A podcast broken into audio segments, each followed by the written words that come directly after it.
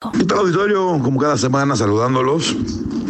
Y en este particular, ya empezando el mes de junio de un año que ha sido muy movido y con muchas desgracias, pues quiero hablar de una desgracia que no solamente venimos eh, padeciendo este año, que es una pandemia terrible, que el estado de Guanajuato ya lleva pues, varios sexenios con esta, que es la pandemia de la inseguridad, la pandemia de los homicidios eh, indiscriminados, la pandemia del alto consumo de drogas, la pandemia de la incompetencia de las autoridades para contener y disminuir los índices delictivos.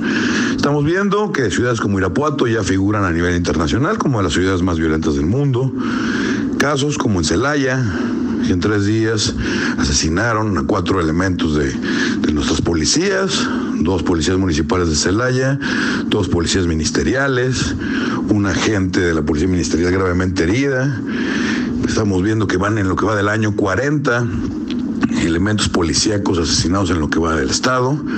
Y lo curioso es que nuestra prensa estatal casi no lo menciona, ya nos normalizamos, ya nos acostumbramos, y en cambio la prensa nacional constantemente está recordándonos y recordándole al mundo lo grave y lo difícil situación que estamos pasando en Guanajuato.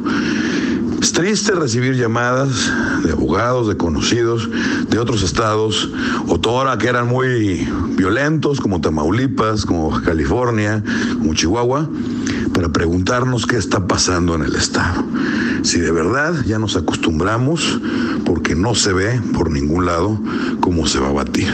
Hay que recordar que desde el gobierno del presidente Felipe Calderón, el tema del narcomenudeo pasó a los estados y milagrosamente antes el estado de Guanajuato, que era punta de lanza y potencia en detenciones y en reventar narcotienditas, pues en el momento que ya les pasaron la responsabilidad legal a ellos, se acabó.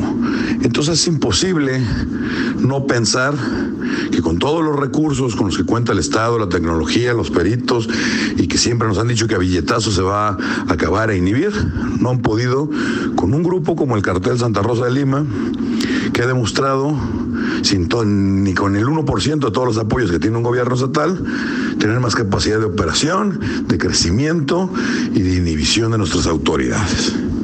El punto es hasta cuándo, cómo el actual gobernador Rodríguez Vallejo prometió un golpe de timón, el tema de la seguridad. No hemos visto una estrategia, lo único que hemos visto en los casi dos años que lleva gobernando es que ya nos ha recetado dos solicitudes de deuda, obviamente pues no la vamos a pagar él, vamos a pagar nosotros guanajuatenses, nos ha recetado incrementos de impuestos y la pregunta es, ¿para qué? ¿A cambio de qué? El, el tema es que la prensa estatal pues ya omite hablar de inseguridad. O sea, el COVID no ha matado ni el 1% de los muertos que van por la inseguridad y la violencia. La respuesta es que se están matando entre ellos como si fueran otra raza, como si fueran de otro planeta, otra especie. ¿Y de dónde salen ellos? De un sistema que no le está dando respuesta a los guanajuatenses. ¿Dónde están los famosos mapas criminológicos que tanto nos vendían? Los polígonos de atención prioritaria, porque ahí eran los semilleros delincuentes y después no la cambian. No, es que los importan. ¿Y por qué en Guanajuato estamos en primer lugar nacional? Porque hay condiciones, no se falta ser un genio para eso, y hay condiciones porque hay ausencias, ausencias de autoridad de gobierno y de voluntad política, que parece ser que lo único que les interesa es no gobernar, seguir administrando la deuda, el dinero público, y les incomoda el tema pues, de hacer su trabajo. Lo dicho hasta el cansancio en los últimos 20 años en estos espacios. La principal justificación de la existencia de un gobierno es brindarle seguridad a sus gobernados. Para eso pagamos. Y sin embargo, ahorita tenemos que pagar ya hasta seguridad privada, nuestro servicio de limpia privado, tenemos que pagar todo lo que nos están proveyendo, y resulta que dice, bueno, gobierno, ¿a cambio de qué? Sea, seguridad jurídica, bríndeme seguridad en mi familia, en mi vida, en mi patrimonio, en mi salud. Y lo único que estamos cosechando son palos de ciego. No tiene nada que ver con los partidos, no tiene nada que ver con la izquierda o la derecha. Sé mucho que en México se extinguió la famosa geografía política, porque vemos de derecha que son muy izquierdosos y viceversa. Aquí tiene que ver con la capacidad y la voluntad de las personas y sobre todo con un sistema.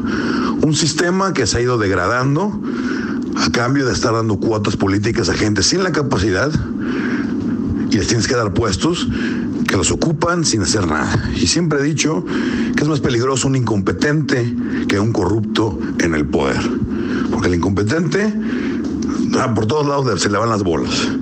Y eso es lo que estamos padeciendo ahorita con el tema de la seguridad. No vemos ninguna luz al final del túnel, más ya no vemos ni el túnel, vemos una oscuridad con la condescendencia de los medios, de los voceros.